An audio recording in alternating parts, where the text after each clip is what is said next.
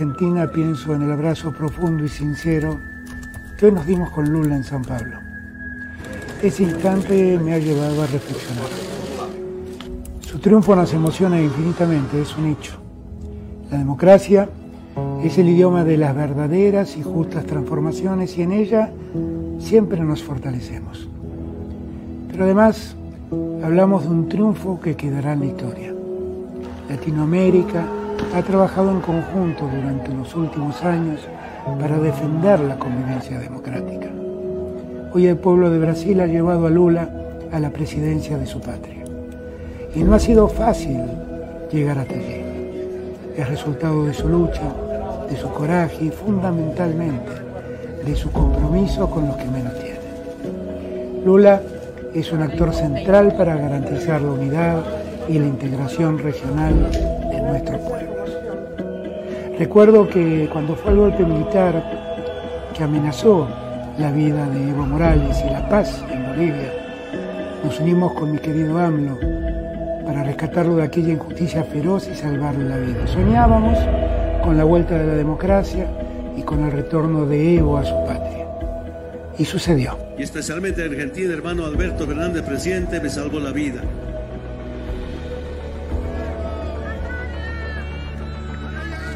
Con Lula en Brasil sentimos algo parecido. El mundo debía saber lo que ocurría.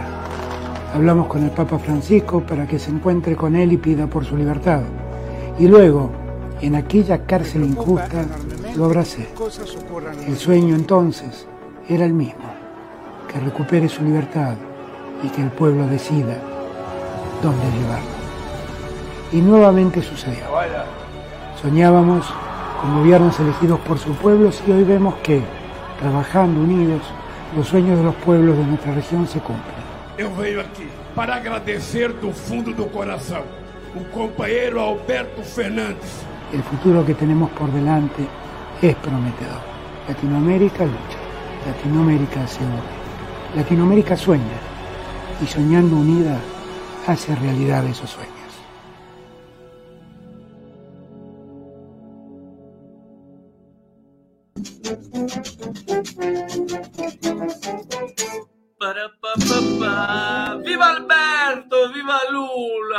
Viva Cristina, viva AMLO. É tão bonito falar o, o presidente do México, AMLO. É, viva Evo, viva Mojica, La América Latina. Ô, gente, tá todo mundo aqui assanhado aqui no bate-papo, por quê, hein? É, áudios, áudios. Primeiro, deixa eu dar uma boa noite para vocês. Saudações democráticas, começando mais uma live do Conde aqui, ao vivo, pela TVT de São Paulo, TV 247, TV Resistência Contemporânea, Canal do Conde, Jornalistas Livres, TV GGN, Grupo Prerrogativas. Esse aqui é o peixinho. Peixinho passando aqui para vocês. Vocês gostam de peixe? Não, já falei de tilápia, mais, mas peixe de aquário, vocês gostam? Beta. Beta. Peixe be... eu, eu tive um peixe beta. Ele, ele viveu três anos, meu peixe beta. Quando eu estava em Campinas fazendo meu doutorado. E era meu companheiro de todas as noites e dias também, né?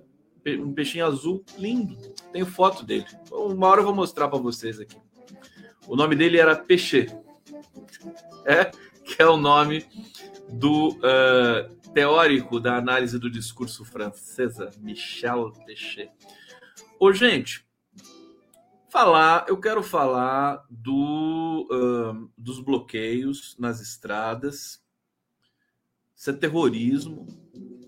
Muita gente subestimando que isso pode, né? O Lula já ganhou, viva, beleza, acabou. Né? Dura um dia a alegria, né?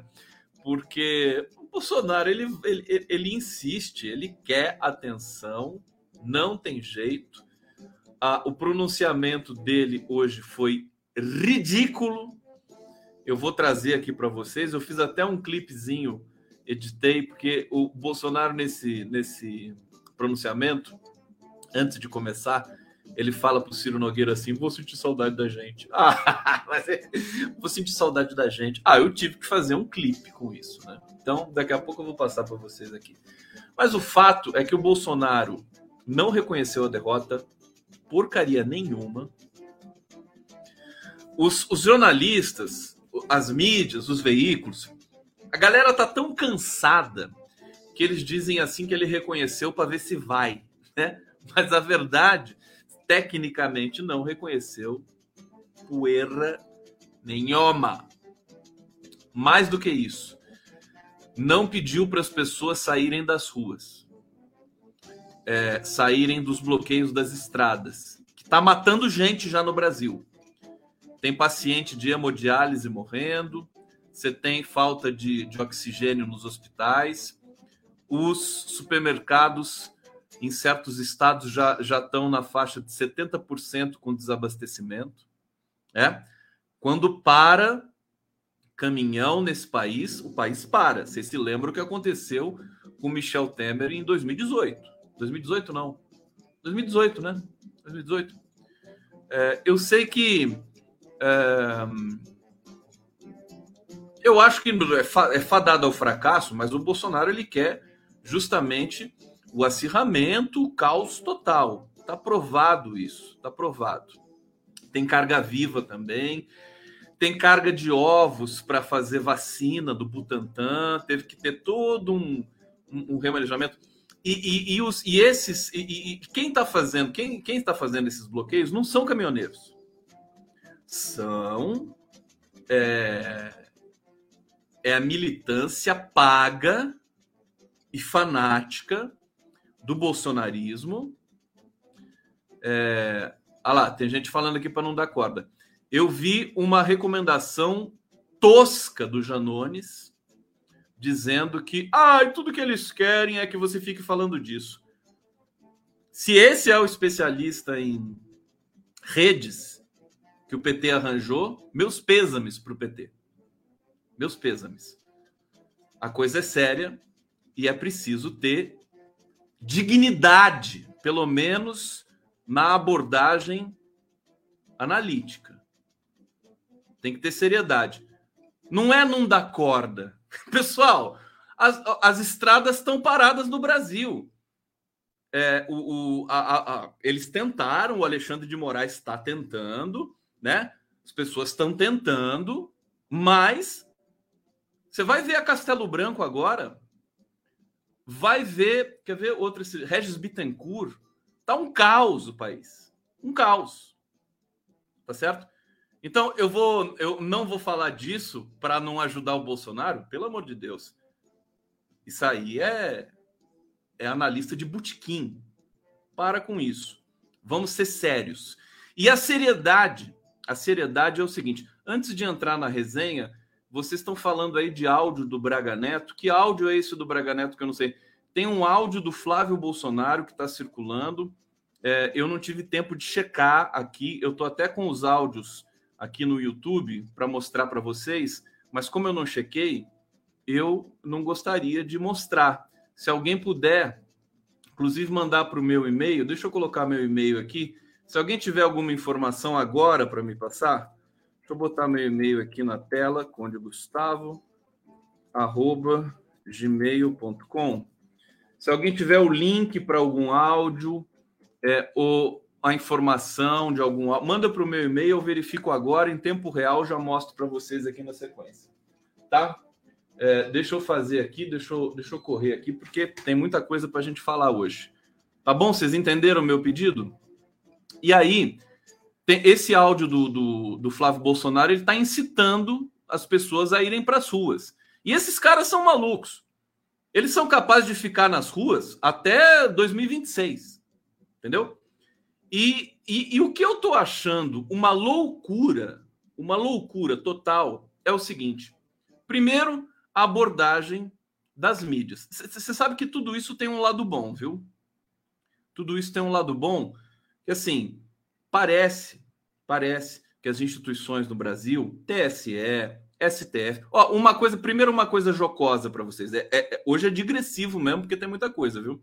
Uma coisa jocosa. O, o Edson Fachin, ministro do STF. É, o Bolsonaro foi, foi lá no, no STF depois do pronunciamento ridículo que ele fez, foi para o STF a convite dos ministros. Parece que eles conversaram durante 50 minutos, né? Sabe-se lá o que falaram durante 50 minutos. E na saída, o Faquin, né? O jornalista chegou perto do Faquin, perguntou: "E aí, o que vocês falaram lá?" E o Faquin disse a seguinte pérola: a seguinte pérola. Ele disse: acabar, o verbo acabar. Ele usou no passado. Acabou. Acabou. Eu não sabia se eu pulava do penhasco, até porque na minha casa não tem penhasco. Teria de pular do primeiro andar, né? É, da batente da porta ali, né? Do, é, porque que, que é isso que o Faquin falou? Acabou, acabou o quê? Acabou chorar? O que, que acabou? É, é engraçado porque em se tratando, o Bolsonaro é um mentiroso, o maior mentiroso que já habitou este planeta. É um fenômeno. Se colocar um polígrafo no Bolsonaro, quando ele falar a verdade, é que o polígrafo vai apitar. Né? O polígrafo, porque toda a vida, desde pequenininho, acho que o Bolsonaro tem muita gente que diz que ele deve ter sido abusado na infância, né? Para ter essas características aí, né? Muito provável. A Damaris Alves foi abusada. Muito provável que o Bolsonaro tenha sido abusado também, né? Por um tio, por um pai, sei lá por quê. Agora, é... a partir de então, ele vive nesse mundo da fantasia. Ele mente, ele mente. O pronunciamento dele foi uma sucessão de mentiras.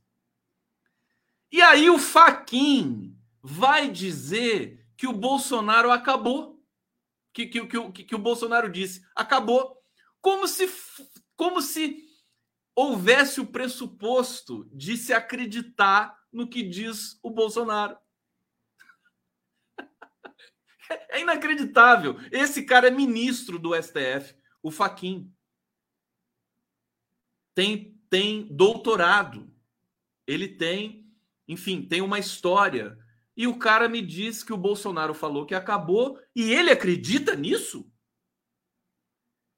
Gente, pera lá, né? Pera lá, eu tô vendo que vai ser difícil, né? Vai ser bastante difícil.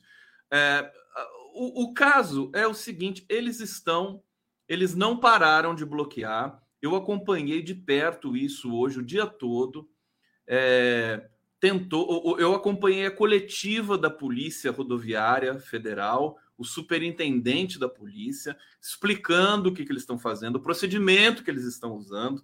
Eu vi a fala do governador Rodrigo Garcia dizendo que vai multar em 100 mil reais a hora do caminhão que se recusar a desobstruir as vias. É, eu, eu ouvi e vi o Eduardo Paes no Rio de Janeiro, dizendo que você tem, você tem na cidade do Rio de Janeiro você tem vários locais que estão interditados. E não, não estão interditados por. É, é gravíssimo, não estão interditados por caminhoneiros, estão interditados por, por essa militância fanática, por esses seguidores fanáticos do Bolsonaro. Essa galera que se enrola na bandeira e sai por aí. Eu já vou acessar meu e-mail, tô vendo que tem gente que mandou aqui alguma coisa para mim. Obrigado, tá? Eu já vou, vou checar ali. É, eu vi o governador de Minas Gerais dizendo que já ordenou a polícia militar, etc., a coibir, a desobstruir as vias. O detalhe, eles desobstruíram. Desobstruíram mais de 300 vias hoje no Brasil. O problema é que eles estão fazendo é, é, bloqueios ioiô. Eles são retirados de um lugar e eles vão ali três quilômetros adiante e bloqueiam de novo. E são, são 10 pessoas, 15 pessoas, não tem multidão. Sabe? E são essas pessoas, o que, que são essas pessoas? São intocáveis. Porque não vi ninguém prender ninguém até agora. Eu estou indignado. Quer dizer, quando você, te, você tinha manifestação de professor na Vida da Paulista, a PM descia o cacete, descia a borracha, era gás lacrimogênio, bomba de efeito moral, bomba de borracha, estourava o olho de jornalista, estourou o olho de tanta gente. Agora, essas, nós estamos tutelando essas figuras estamos tutelando esses bandidos. São bandidos. Por quê? Interditar via é impedir o direito de ir e vir. Isso é crime. E eles estão lutando por quê? Porque a eleição não foi limpa, a eleição foi limpíssima, transparente. O mundo inteiro já reconheceu. Todos os presidentes de eh, poderes no Brasil já reconheceram. A OEA, com 110 observadores internacionais, já publicou um relatório é, dizendo que as eleições foram fantásticas no Brasil, mais uma vez, deu um show de eleição de urnas eletrônicas e tudo mais. E aí?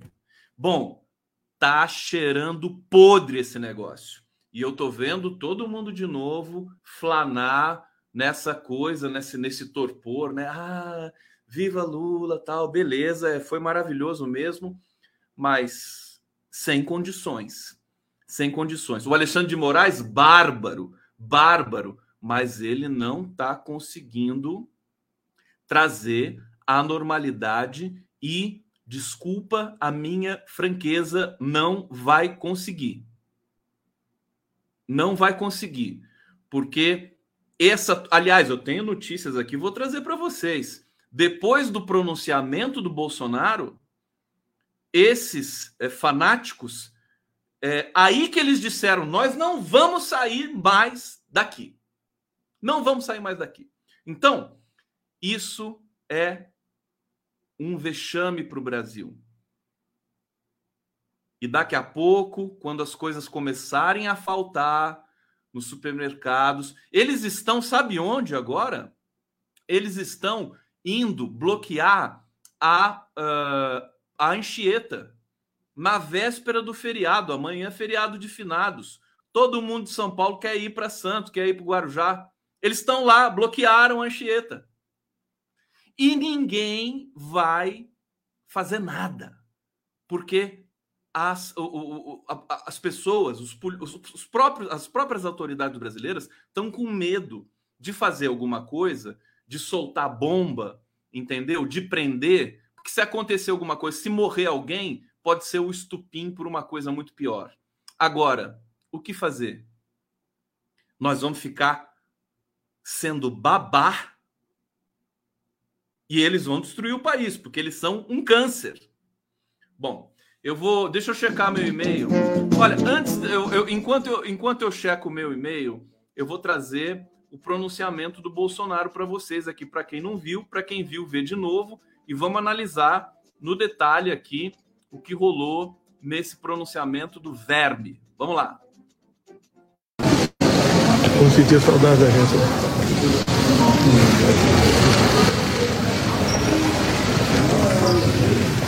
Ok, posso começar?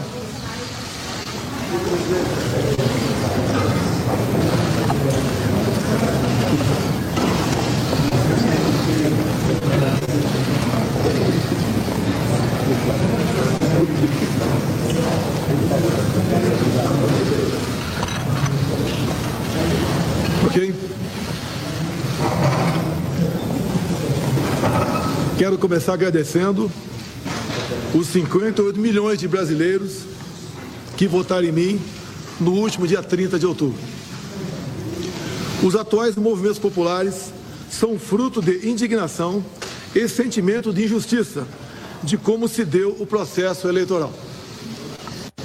As manifestações pacíficas sempre serão bem-vindas.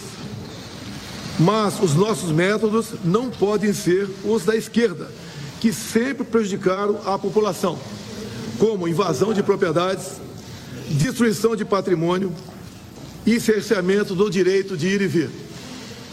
A direita surgiu de verdade em nosso país. Nossa robusta representação no Congresso mostra a força dos nossos valores: Deus, pátria, família e liberdade. Formamos diversas lideranças pelo Brasil. Nossos sonhos seguem mais vivos do que nunca. Somos pela ordem e pelo progresso. Mesmo enfrentando todo o sistema, superamos uma pandemia e as consequências de uma guerra. Sempre fui rotulado como antidemocrático e, ao contrário dos meus acusadores, sempre joguei dentro das quatro linhas da Constituição. Nunca falei em controlar ou censurar a mídia e as redes sociais. Enquanto presidente da República e cidadão, continuarei cumprindo todos os mandamentos da nossa Constituição. É uma honra ser o líder de milhões de brasileiros que, como eu, defendem a liberdade econômica, a liberdade religiosa, a liberdade de opinião, a honestidade e as cores verde e amarela da nossa bandeira. Muito obrigado. É ridículo, é nojenta, nojenta a fala do Bolsonaro. Covarde. Só tem mentira ali. Só tem mentira. E eu eu estava esperando, eu estava esperando ali eh, para ver se ele ia, né, falar alguma coisa que prestasse, né? Evidentemente já esperava que não. Eu só queria ver o tamanho do vexame. E em um minuto e meio ele, tchau, obrigado. Parece piada. Parece stand-up comedy. Então, é, isso. Aí depois veio o Ciro Nogueira, ele sim, civilizado, falou ali. O Jornal Nacional deu toda a atenção à edição hoje do Jornal Nacional. É, sabe, uma coisa interessante é o seguinte, gente, preparem-se, a gente, a gente vai assistir vários fenômenos acontecerem no Brasil nesses dois meses e, e depois o cavalo de pau semântico que nós vamos ter quando efetivamente começar o governo Lula. Mas até lá, muita coisa pode acontecer. Bom, uma coisa boa que a gente pode constatar é que o Alexandre de Moraes está ali alerta, né? as autoridades, os presidentes da, dos poderes estão ali imbuídos de fazer valer a Constituição. Olha, olha que coisa ridícula. A manchete do Globo, agora há pouco, Bolsonaro autoriza Ciro Nogueira a fazer a transição. Como assim autoriza, cara pálida? Ele não tem que autorizar nada, tá na Constituição isso. Então, então, a gente percebe o Bolsonaro ainda está enganando muita gente no, no, nos meios de comunicação brasileiros. É, é, assustador, assustador. E ele consegue com essa, com esse silêncio, com essa demora. Aí de repente ele faz uma coletiva absolutamente ridícula, deixa os jornalistas esperando lá três horas, né? Até ele chegar para falar. Aliás, três dias, né? É, e aí ele volta a ser manchete, quer dizer, o cara perdeu, está fora da presidência né? É um cachorro morto. Desculpa todos os cachorros mortos aí que podem se ofender. É... Era para acontecer o seguinte: depois da vitória do Lula, o Lula é o tema, o Lula é o centro das atenções, né? E o Bolsonaro deixa de ser notícia. Não! Acontece, ele consegue fazer isso. Só se falou de Bolsonaro hoje.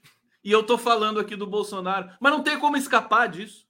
Porque é preciso denunciar, alertar para o que está acontecendo. Evidentemente, eu comecei com o um clipe lindo que o Alberto Fernandes fez do encontro com o Lula, presidência da Argentina. Lindíssimo clipe mostrando a dimensão do Lula. O Lula é tudo de bom, é maravilhoso. O cara é, é, é o maior estadista do mundo. Ele já começa assim. Foi convidado para a COP27 no, é, no Egito, é, é, no Egito, né?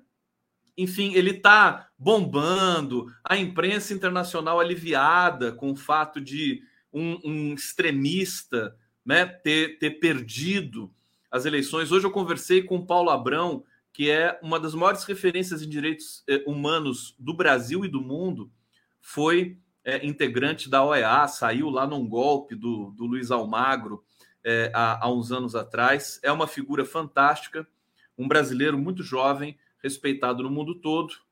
É, e o Paulo Abrão é, me disse: o Brasil é um case, está todo mundo de olho aqui, porque vão observar a própria, a própria estrutura estadunidense para as eleições que vão ter agora no legislativo estadunidense, é, que vão ser conduzidas ali, enfim, é, pela estrutura é, dos Estados Unidos, eles querem ver o que, que foi feito no Brasil, né?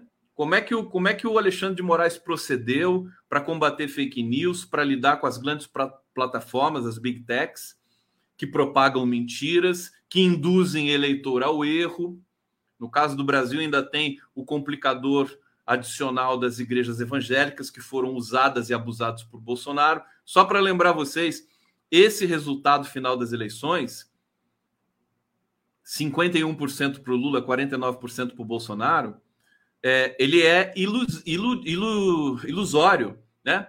Na verdade, o, o, Bolsonaro, a real intenção de voto, real, a, a, a real quantidade de votos dele é 20%, 30% menor do que isso. 30% ele consegue usando a máquina do Estado brasileiro, é, fraudando as igrejas evangélicas pelo país, distribuindo fake news, fazendo operações da Polícia Rodoviária Federal pelo Brasil, né? Acossando o povo trabalhador. É um, é um sem número de ações, né? É o, é o presidente no mundo, e o Paulo Abrão também me disse isso hoje, que mais usou a máquina na história das eleições do planeta Terra. Cometeu todas as ilegalidades possíveis. Então, esses 49% dele tá superdimensionado, certo? Ele só perdeu porque o Lula realmente é um fenômeno. Eles, eles não conseguiram, com mentira, com ameaça, com tudo que vocês assistiram, vencer um cara como Lula. Né? Heroicamente, que heroicamente venceu as eleições. É, agora, o desafio é você é, conduzir esse processo né, é, de maneira realmente democrática. Eu acho que eu vou ler algumas notícias aqui. Antes eu vou ler o comentário do Gabriel Carquejo. Gabriel Carquejo. Mais uma análise certeira do Condão. Opa, obrigado. Não esqueço da penúltima semana antes da eleição, quando a turma estava para baixo e tu mandou a conjuntura na real. É, abraço. É na penúltima que isso aconteceu, meu querido? A turma estava para baixo? Eu não sei, eu não me lembro. Eu sei que quando teve um momento que eu fiz uma crítica muito, muito forte ao PT e à campanha do Lula. É, e hoje eu descobri uma coisa. Você vê como é que são as coisas, né? A gente está muito conectado, né? Eu estou muito conectado com, pelo menos, né? Com algumas figuras ali da campanha do Lula. O Lula disse a mesma coisa, né? Naquela semana que o Bolsonaro ameaçou dar uma subidinha nas pesquisas, o Lula chamou na chincha a campanha. É o mesmo movimento que eu estava fazendo aqui, né? De subestimar algumas coisas. Por exemplo, uma coisa absolutamente ridícula da campanha. Ah, ai, a Simone Tebet é maravilhosa. Eu mesmo já falei várias vezes aqui. Ela, é ela, ela foi muito legal mesmo. Foi legal, Simone Tebet. Não vamos exagerar. Não vamos exagerar. Ai, Simone Tebet. Ai, o Ciro Gomes, o PDT, né? Que bacana, apoiando Lula e tudo mais. Vocês viram quantos votos a mais o Lula teve do primeiro para o segundo turno? Fizeram as contas? O Lula teve 2 milhões de votos a mais. O Bolsonaro teve, no primeiro turno, ele teve uh, eh, 43, né? E no segundo turno, 49 milhões. O, o Bolsonaro teve 6 milhões a mais. Cadê os votos da Simone Tebet para o Lula? Cadê os votos do PDT do Ciro Gomes para o Lula? Aliás, os votos do Ciro Gomes foram todos para o Bolsonaro. Todos, todos. Essas pesquisas de intenção que mostram ah, 30% dos votos de quem. Isso é gente que fala, que dá entrevista. Hoje, todos os institutos de pesquisa estão agora que acabou o segundo turno, eles estão fechando para balanço, eles vão ter de mudar a metodologia, porque mudou né, as redes sociais, a, a, essa, essa profusão de fake news mudou a percepção do eleitor na própria responsividade quando é interpelado por um pesquisador. Eles vão ter de refazer. A gente viu. O que, que aconteceu da, da pesquisa para é, o resultado para as urnas abertas nesse segundo turno. O IPEC errou feio. O IPEC deu que o Lula tinha 54 e o Bolsonaro 46. né? Como é que pode? Quem vai responder pelo IPEC? Segundo turno, em que as pessoas falavam assim: não, errar no segundo turno é muito difícil, não sei o quê. O Datafolha deu 52 para o Lula e 48 para o Bolsonaro. Aí ele acertou, está dentro da margem de erro, foi 50,9 a 49,1, mas de qualquer maneira, né? É, é complicado. Foi complicado o resultado dessas eleições no segundo turno também. Tanto que eles estão fazendo essa autocrítica. É, autocrítica não, estão fazendo a crítica interna, porque autocrítica só o PT que faz. só no Brasil inteiro, só o PT e o Condão que fazem autocrítica. Ah, mas cadê a autocrítica do Condão? Pronto, eu falo aqui para vocês agora, eu sou horroroso. Chato, feio bobo. Pronto, já fiz minha autocrítica hoje. tô brincando, gente. Desculpa. Eu tô meio arretado. Tô arretado hoje! Vontade de gritar aqui nessa live! Porca miséria! Ei, quem que não gostou? Quem que não gostou? Hã? Abaixa o som aí que eu vou gritar. É, seguinte. Então, é, houve essa. Fiquei sabendo ontem, né? Que o Lula chamou na chincha a campanha naquele momento. Acho que era. Faltava duas semanas para as eleições. Aí na penúltima semana, as coisas começaram a melhorar, né? As pessoas corresponderam um pouco mais, e aí a gente mergulha de cabeça realmente para não ter perigo, né? É, de sofrer nenhum tipo de surpresa. Bom, eu vou ler algumas é, notícias porque eu sei que vocês estão querendo Antes, Moisés Mota Conde tem um detalhe: alguns que votaram no Lula no primeiro turno podem ter ido para o Verme. Podem ter ido para o Verme pela compra de votos. E outros que eram Simone Ciro vieram para o Lula. Mas assim, quando a gente vê os números, né? O Lula teve 2 milhões de votos a mais. O Bolsonaro teve 6 ou 7 milhões de votos a mais. Cadê os votos da Simone Tebet? Sabe? As pessoas falam: não, Simone Tebet tem que ter o Ministério da Economia Ministério da Educação, sabe? Eu acho que existe uma empolgação é, é, ali, né? O, a, a, esquerda é deslumbrada com um monte de coisa, tem que tomar cuidado. Puta, olha, vacina para tudo que é lado. É, deixa eu trazer aqui para vocês coisas importantes. Eu recebi o áudio aqui do, do Flávio Bolsonaro, mas antes eu vou falar aqui para vocês de alguns pontos para eu introduzir mais uma vez a gravidade da questão do, dos bloqueios das estradas, né? Olha, vou ser sincero para vocês, eu não quis falar do, blo do bloqueio das estradas no primeiro dia, porque eu achei realmente não, não vou dar corda para o Bolsonaro, vamos, vamos fingir que não aconteceu nada e aí a gente passa por isso. Mas o detalhe é que não deu certo, né? Eles é, estão organizados, né? É, em, é, bloqueando todas as estradas no país e vão continuar fazendo isso. enquanto a polícia, enquanto as autoridades não tiverem realmente uma determinação, vai ser complicado acabar com esse problema. Robson, é, so, Bob Sobreira, o Bozo foi a força mais fraquinha que o Lula derrotou. Olha só isso aqui, gente. Bloqueios de estradas, pacientes perdem tratamentos de câncer e clínicas têm baixa nos estoques os protestos antidemocráticos que impedem o tráfego em rodovias de, todos de todo o país já causam prejuízo para pacientes que precisam se deslocar para consultas, exames e tratamentos de alta complexidade, como cirurgias oncológicas, quimioterapia e hemodiálise. Olha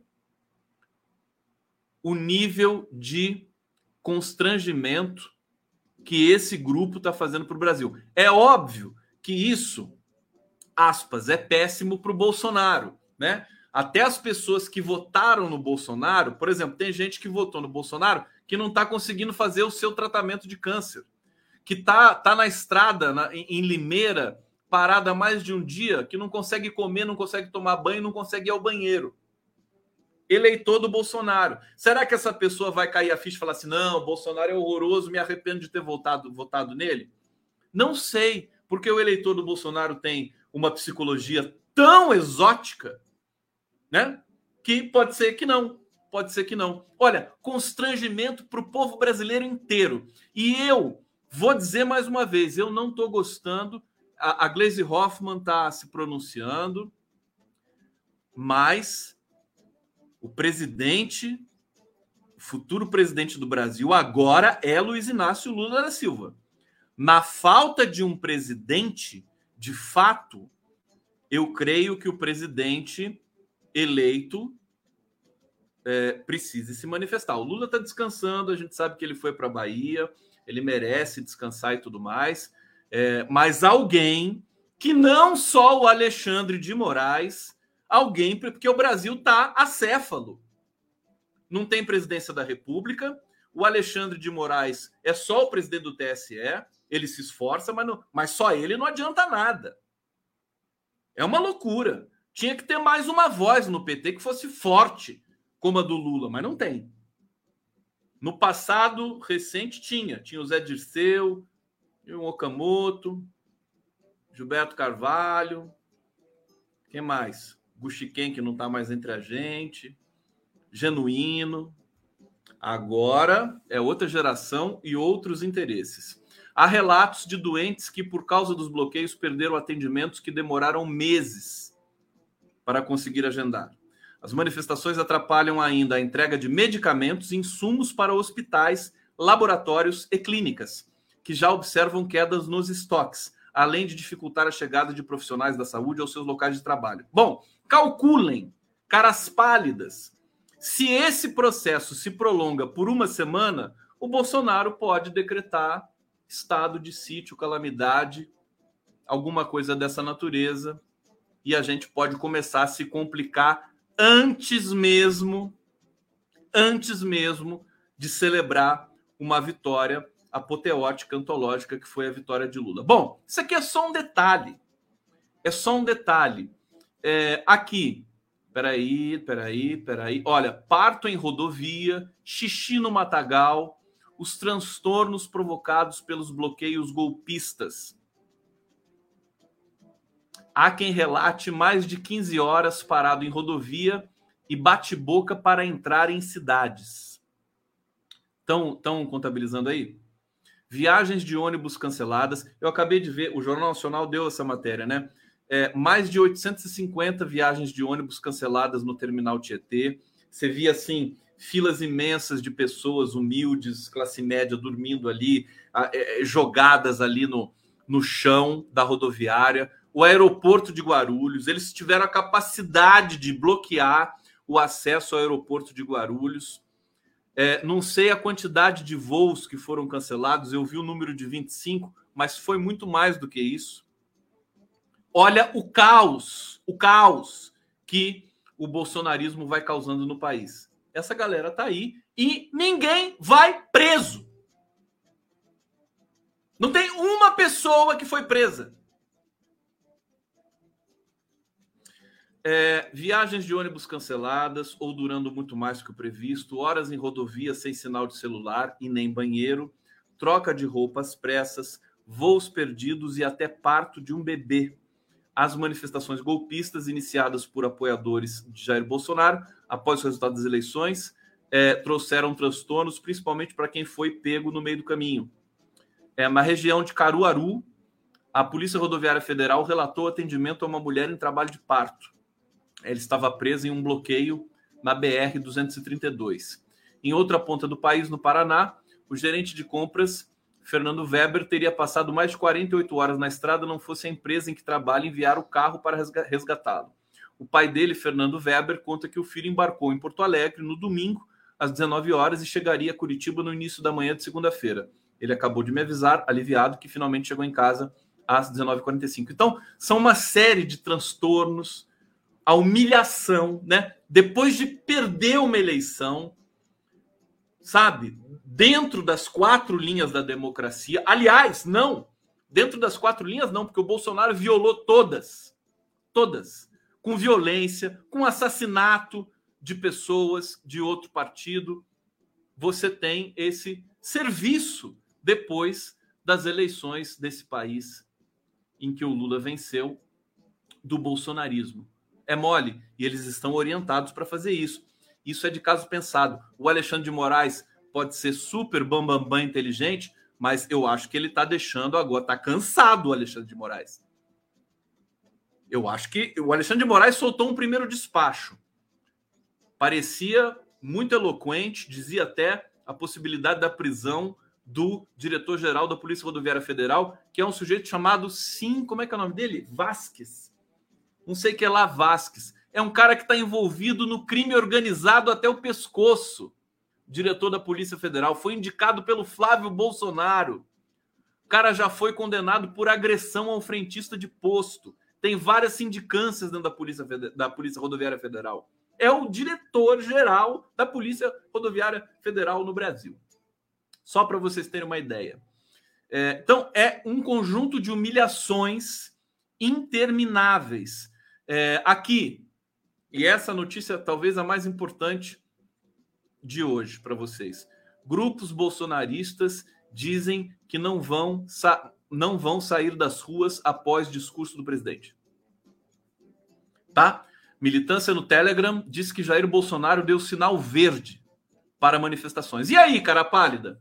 Como é que tá, cara pálida? E aí, Alexandre de Moraes Xandão? Você vai dormir hoje? Tá assistindo o Condão hoje, Xandão? Dá uma entrevista para mim, Xandão. Vamos colocar isso em pratos limpos. Coitado do Xandão, trabalha muito. A gente admira muito você, viu, Alexandre, querido? É, mas você precisa de mais alguém para te ajudar, cara. Você tá sozinho.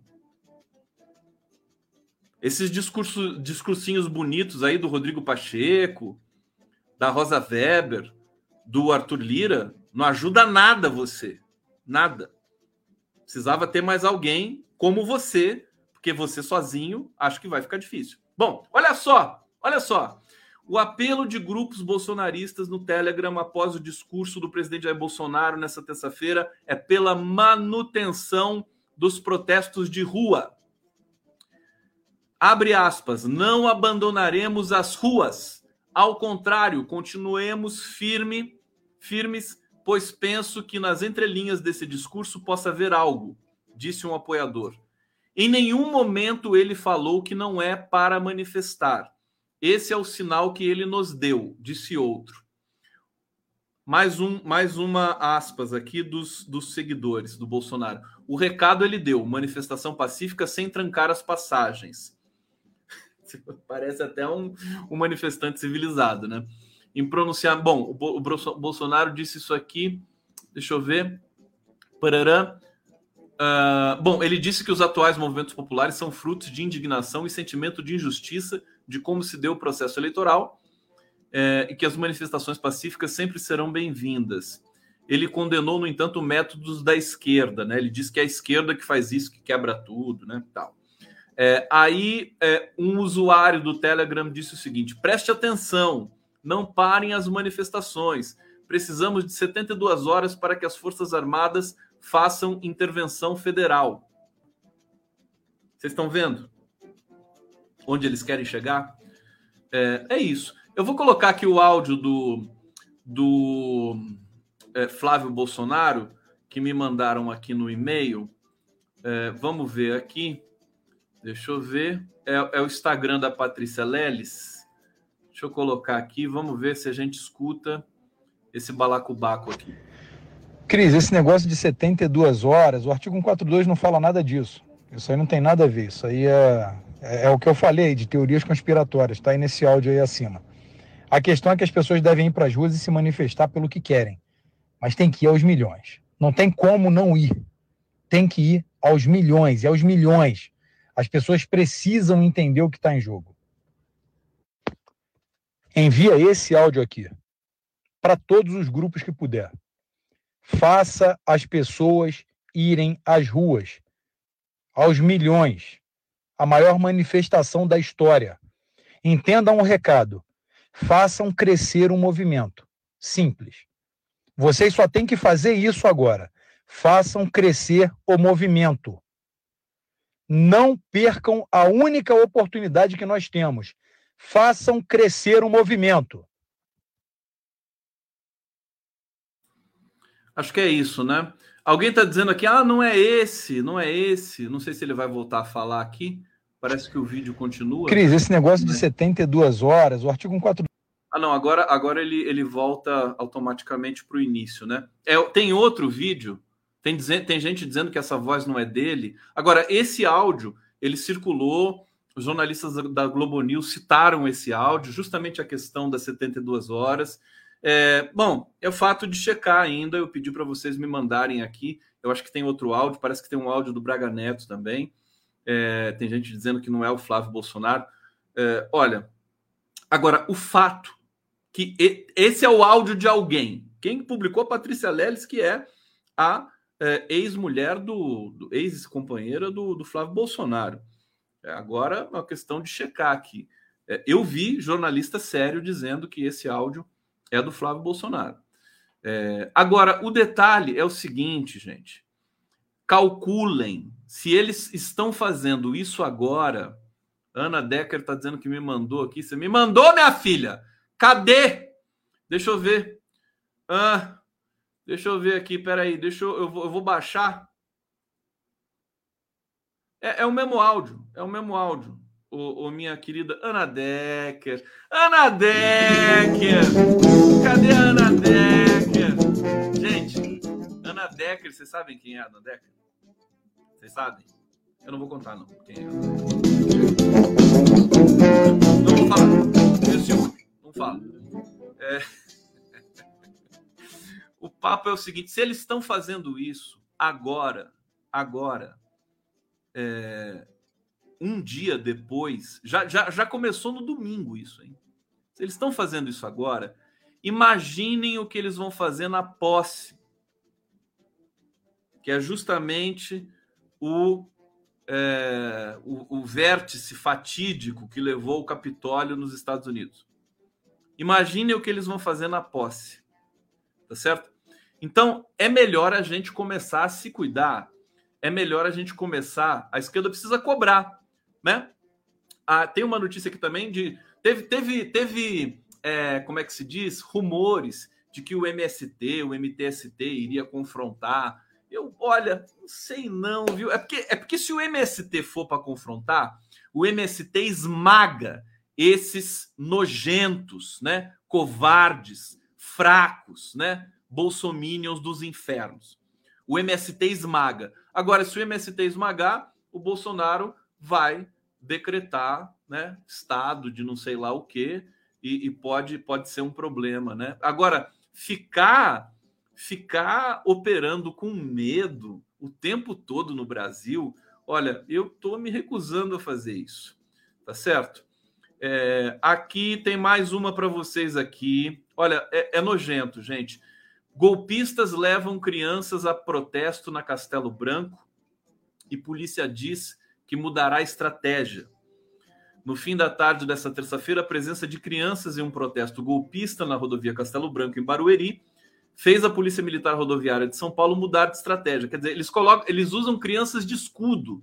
Isso é a mesma coisa que é, é, é afegãos, enfim, essa, essas zonas que, que são fortemente afetadas pelo fanatismo religioso e pela autocracia, pelas autocracias no mundo, fazem, né? Isso é terrorismo.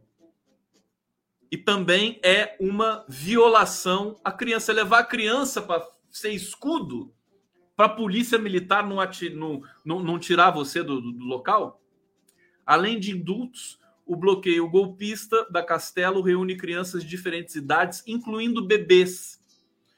Acompanhadas dos pais, muitas estão no início do bloqueio, em frente ao local em que as câmeras de TV estão posicionadas. Algumas usam apitos e vestem-se com a bandeira do Brasil. Gente, isso aqui é o rascunho do mapa do inferno. Se não for se isso não for debelado agora, nós vamos ter problemas gravíssimos. A posse do Lula pode estar é, é, é, é, ameaçada. Não é brincadeira. É quem leva um bebê para uma manifestação numa numa estrada, tá certo? é, enrola o bebê na bandeira do Brasil, etc., é que não está de brincadeira. As pessoas são loucas. Loucas. É isso que está acontecendo. Tem mais, tem mais. Manifestantes antidemocráticos adotam estratégia ioiô na Castelo Branco. Policiais da tropa de choque monitoram nesta terça-feira a manifestação antidemocrática no quilômetro 26 da rodovia Castelo Branco, em Barueri. Parará. Cerca de 400 pessoas permanecem no local. Olha só o tamanho. São, são, são é, ínfimas as manifestações. 400 pessoas. 400 pessoas não lotam, sabe, um restaurante. Mas eles estão, né, com poucas poucas pessoas, eles bloqueiam a estrada e parece que você tem, parece não, e causa o caos no país inteiro. É, cerca de 400 pessoas permanecem no local. A liderança do movimento já concordou em liberar a segunda faixa, o que ainda não aconteceu. Ainda no fim da tarde, a presença de crianças no protesto golpista fez a polícia militar mudar a estratégia, blá blá blá. Isso aqui eu já falei. É, a liderança do movimento tem adotado uma estratégia ioiô. Na presença da tropa de choque, parte dos manifestantes se dispersa e faixas são liberadas para evitar confronto. Depois, sem os policiais, a orientação é bloquear novamente mais pistas. Estão fazendo os policiais de idiotas, né? E nenhuma dessas pessoas é presa. Nenhuma. É mole. Vocês estão acompanhando? Então, então continuem, porque tem, tem mais, tem mais. Golpistas ocupam trecho da Anchieta sentido litoral na véspera do feriado. Que eu tinha falado para vocês, né? Bolsonaristas fecharam na noite dessa terça-feira três faixas da rodovia Anchieta na altura dos quilômetros 17 e 18 em São Bernardo do Campo, sentido litoral. Véspera dos feriados de finados. As Ecovias concessionária, a Ecovias, concessionária que administra a via, confirmou a presença dos manifestantes na pista marginal. Na verdade, a presença dos marginais na pista manifestantes, né? É o contrário, né? São marginais. Cadê? Cadê os, os a elite paulistana, quatrocentona, que quando via é, é, manifestantes do MTST, né, ocupando um imóvel vazio em São Paulo, falava baderneiro, vândalo, né, pessoal desocupado, vagabundo. Cadê para falar desses vagabundos desocupados agora? Não tem? Que eu acho que é isso que eles são. Eles não têm trabalho para fazer? Essas pessoas não trabalham? Olha, tem a gente sabe sabe a síndrome de Estocolmo, né? A gente fica apegado, né? Apegado ao sequestrador. Eu acho que tem muita gente apegada ao sequestrador das, dos no, do nosso futuro, né? Queremos ficar nessa nessa é, é, interminável situação.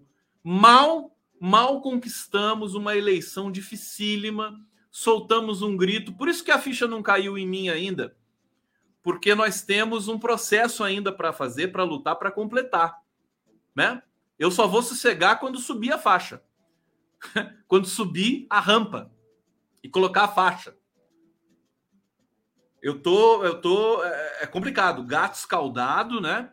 Sabe como é que é, né? Cachorro mordido por cobra, sabe como é que são essas coisas. É bom a gente não subestimar o horror dessa gente. É, bom, trouxe então, eles vão bloquear. Vamos ver o que, que vai acontecer. Até na madrugada de hoje, a gente já deve ter notícias sobre o que está acontecendo ali na Anchieta Imigrantes. É, e aqui, mais uma informação também sobre. Está na hora de uma vinheta, né? Aliás, está na hora da vinheta que eu fiz em homenagem ao Verme. Verme. Verme.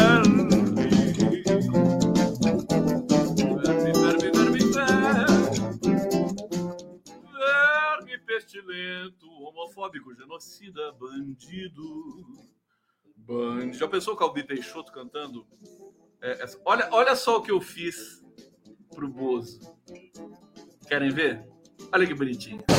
Vamos sentir saudade da gente. Vamos sentir saudade da gente. Vamos sentir saudade da gente.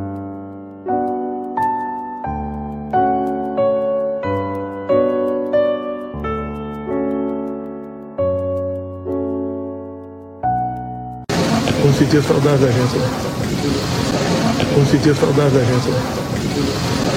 Vamos sentir saudade da gente. Oh, que fofinho! Vou sentir saudade da gente. Você vê que o Ciro Nogueira deu um sorriso, né? Deu um sorriso ali.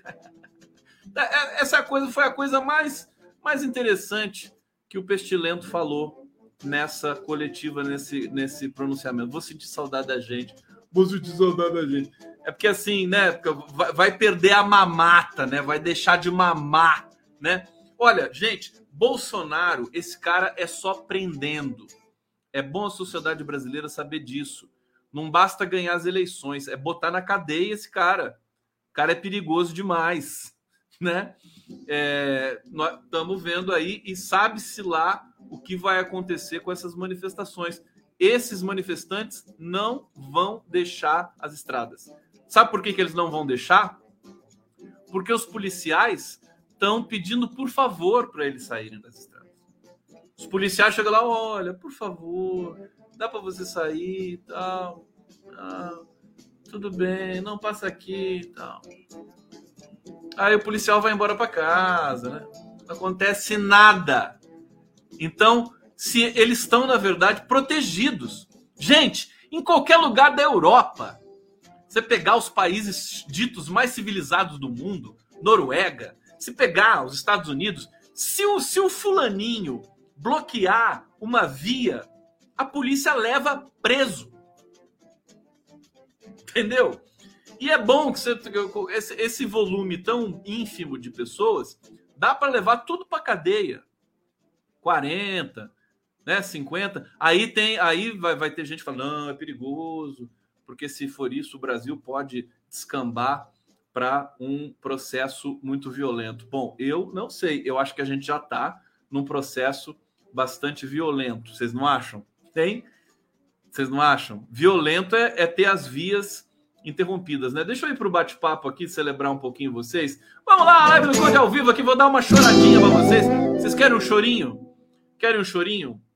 Eu posso avançar até três da manhã? Não, tô brincando. Não avançar tanto assim. Avançar. Paulo Lira! Ivone Biller! Ah, olha aqui, ó, Conde, elas são brancas e são do forte partido nazista de Timbô. É, não tem negro, né? Tudo branco. Que tão, é a branquitude interrompendo, bloqueando as vias no país. Gessilene de Souza Gaviões da Fiel já está em ação para desbloquear as rodovias. Agora vai, parece que o Corinthians joga amanhã, né? E se eu vi um post do, do, da Gaviões mesmo dizendo assim que se tiver interditada as pistas, eles vão para cima desse bando de nojento que está aí espalhado. Alessandra Milene, blá blá blá blá, obrigado pela presença, Rafael Fernandes. É, Rafael Fernandes Polícia Federal protegendo esse golpista falando 142. Absurdo esses golpistas. Aqui, Marcos Paulo, nenhum bombeiro até agora, kkk. É bombeiro que resolve isso? Interdição de vias? Aqui, ó, Marcelo Rodrigues, tem que passar a borracha neles. E não é!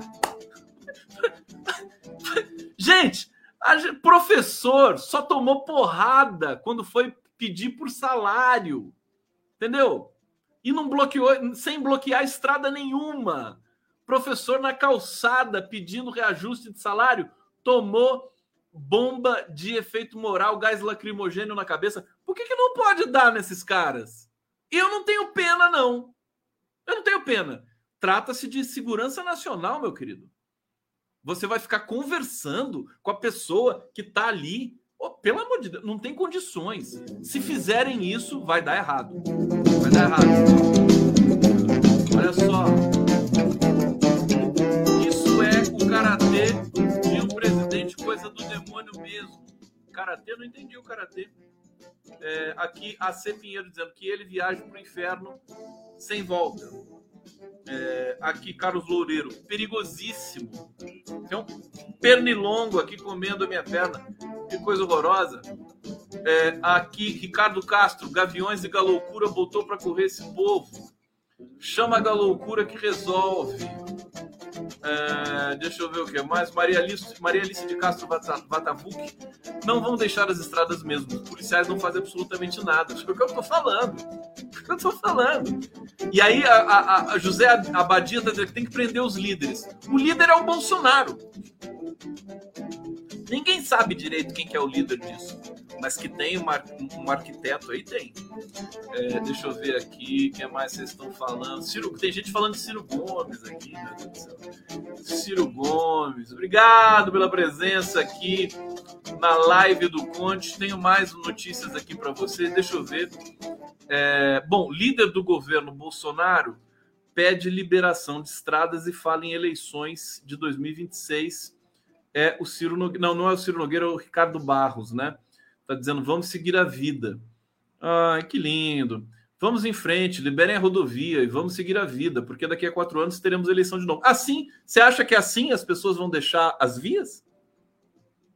Ciro, o, o meu querido Ricardo Barros? Tem certeza? Olha, quem sabe se a gente se a gente oferecer, vamos fazer uma vaquinha online, né, para ofertar para esses é, invasores das estradas para ver se eles deixam as vias? Será que assim eles aceitam? Lula e STF tocam país para 2023 e ignoram golpismo permanente de Bolsonaro. Tá aqui é uma visão aqui do Vinícius Torres Freire, que é jornalista da Folha de São Paulo, que eu acho que coincide com a minha, né? Presidente não reconhece derrota e tenta manter confusão permanente agora em 2023. É o que o Bolsonaro vai fazer, a única coisa que resta para ele. É a única coisa que resta. Ele não reconheceu derrota nenhuma.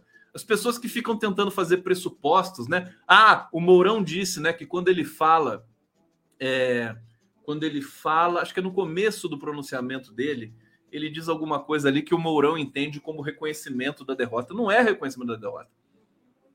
Que ele fala que as, a militância, né, os, os, os seguidores dele estão indignados com a injustiça da, do pleito eleitoral, é, segundo o Mourão, isso é reconhecer a derrota. Não é reconhecer. Reconhecer tem que reconhecer com todas as letras. Né? Aí a gente vê o caráter desse é, imbecil que habita ainda o Palácio do Planalto. É, eu não vou nem é, é avançar nessa reflexão aqui, do Vinícius Torres Freire, deixa eu ver aqui, era essa aqui, porque ela é mais de cunho pessoal, né? Eu só queria registrar.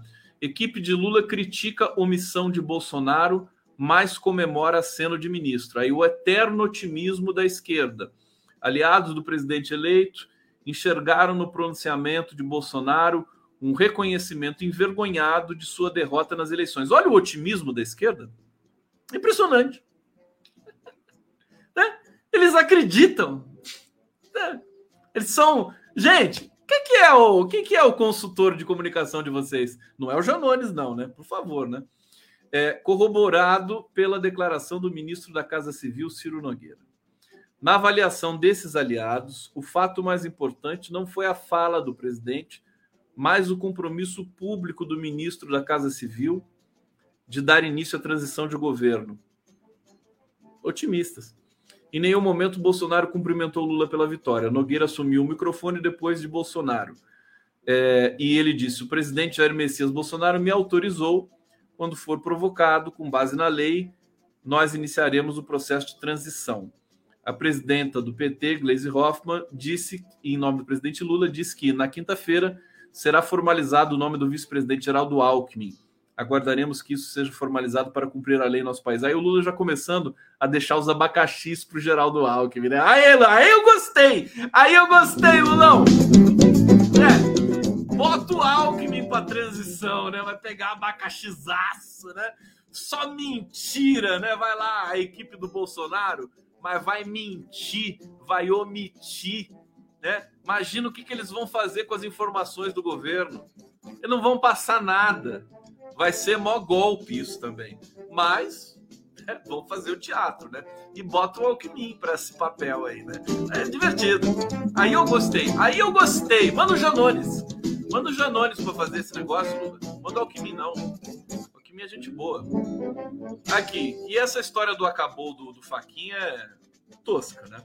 Bolsonaro disse que acabou, afirma Faquim, após encontro com o presidente no STF. É, presidente conversa com o ministro do Supremo após fazer seu primeiro pronunciamento desde derrota para Lula.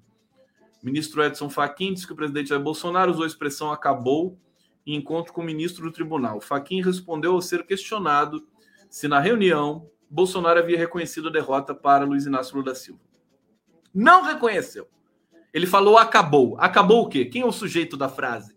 Acabou o quê? A paciência do Bolsonaro? Acabou é, o, o, o tempo para impedir o golpe? Você pode preencher com qualquer coisa. E aí o nosso grandioso né, semiólogo Luiz Edson Fachin passa essa informação para a imprensa que aceita, na maior tranquilidade. O encontro de Bolsonaro com ministros no STF ocorreu na tarde desta terça-feira, ah, após o mandatário fazer seu primeiro pronunciamento após a vitória de Luiz Inácio Lula Silva nas eleições. O atual presidente guardou um silêncio de cerca de 45 horas desde a noite de domingo. Bom, isso aqui todo mundo já sabe. É, é, deixa eu ver o que nós temos mais aqui. O Alckmin vai coordenar, vocês já estão, já estão sabendo. Já estão sabendo. Então vamos aumentar o som. Vou botar aqui para. Vocês, live hoje? Gostaram? Querem mais? O que vocês querem mais aqui? Pode, pode falar que eu faço o que vocês quiserem. Querem ver o clipe do Bolsonaro de novo? Hã? Querem ver? Olha, gente, sinceramente, eu estou preocupado demais com isso, né? Eu queria falar de governo, de composição de governo, e vocês percebem que o Bolsonaro está conseguindo pautar mais uma vez. É, de um certo sentido, isso pode ser bom, né? O Lula pode governar com mais tranquilidade. Se a imprensa ficar falando de Bolsonaro, todo o governo, Lula, o Lula vai governar mais é, protegido, né? É, agora, o detalhe é que a gente está cansado disso, a gente não quer mais esse tipo de coisa, esse tipo de fanatismo, né? A gente quer alegria, samba, sabe? A gente quer música, cultura. Não dá mais para ficar aguentando esse tipo de coisa. E eles estão apegados a isso, estão apegados cognitivamente a isso. É o que eu estou dizendo. Alexandre de Moraes, né? A conclusão desse processo é a prisão de Jair Bolsonaro. Ele já cometeu crime suficiente para ir para a prisão umas 500 vezes. Então é, é bom, é, tá todo mundo pisando em ovos ainda e tudo mais. Enquanto isso, os bloqueios das estradas prejudicam a vida de parcela é, muito grande da população brasileira que não vai poder viajar, que não vai poder fazer o seu tratamento médico, que não vai poder fazer suas compras, que está presa na estrada, sofrendo de todas as privações possíveis. Esse é o bolsonarismo, que eu acho, espero, e ontem estava falando isso para vocês, ele não vai se fortalecer. Hoje eu vi uma análise, eu tenho que falar do, do, do, do camarote, do Gerson Camarote, pessoal da Globo News, com essa história da ocupação das estradas e, e, da eleição do Lula e da derrota do Bolsonaro, agora todo mundo ficou confuso. O camarote estava dizendo assim: não, porque o Bolsonaro ele tem a legitimidade de 58 milhões de votos, né? Ele tem um capital político. As pessoas ficam falando em capital político com o Bolsonaro. Não é, é tudo bandido, camarote. E tá superdimensionado, superlativizado. Porque isso é o uso da máquina, é compra de votos, é fake news. E o camarote lá dizendo, não, porque ele tem um patrimônio político, é um capital político, não sei o quê. Oposição. O camarote está dizendo que o Bolsonaro vai fazer oposição. Não vai fazer oposição. Bolsonaro vai fazer sabotagem à democracia. Pelo amor de Deus, usem o português correto né? E a gente vai ter um cavalo de pau semântico. Eu estou vendo já o seguinte: tudo que não importa para o Bolsonaro, é, tipo é, a superávit fiscal, superávit primário, essas questões da economia, controle da, inflação, crescimento, para o Lula importa. Para o Lula importa. E é, é, a imprensa agora, a gente, vocês vão ver o que, que é um cavalo de pau semântico, né? porque a imprensa falando dessas questões da economia, o Bolsonaro nem dando bola. Aí ele jogava já uma fake news ali, outra fake news aqui, confundia tudo meio de campo. O Lula não, o Lula é responsivo e ele vai responder à pressão dos, da imprensa. A não ser que o Janones oriente a ele a jogar fake news para alguns lugares também. Aí pode ser que funcione, né? Quem sabe se o, se o PT começar a produzir fake news, a coisa não melhore para gente. Bom, tá terminada a live de hoje. Obrigado a todos vocês. Acabou a live de hoje. Amanhã estaremos de volta ao vivo aqui pela 4747 e associadas. Vocês vão ficar agora com a minha vinheta de abertura e fechamento. Um beijo para vocês.